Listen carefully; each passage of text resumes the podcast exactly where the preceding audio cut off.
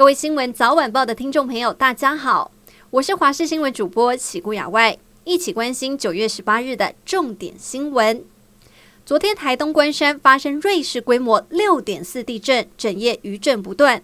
到今天上午，主震加上余震已累计超过四十五起。中央气象局地震测报中心表示，虽然余震不断，但频率趋缓，规模也趋缓。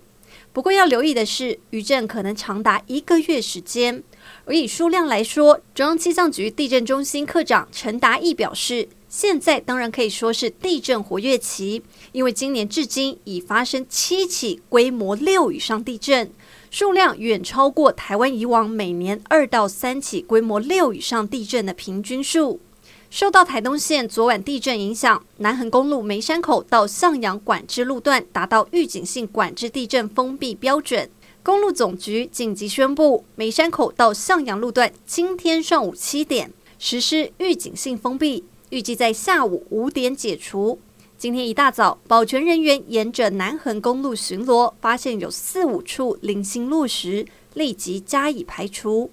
根据中央气象局预估，未来两天仍然有可能会出现规模五以上余震。地震过后，山区道路容易发生坍方落石，路况难以掌握。这段期间，提醒您非必要就不要进入山区道路，也尽量不要从事登山活动。昨晚台东县发生强震后，余震不断，邻近的花莲县也传出零星灾情，包括富里老土脚厝墙壁倒塌。还有店家招牌被震歪，六十担山山路出现落石，以及玉里镇电线杆移位、道路龟裂等状况。各单位经过一夜勘灾，今天陆续投入复原抢灾工作。以上就是这一节新闻内容，非常感谢您的收听，我们下次再会。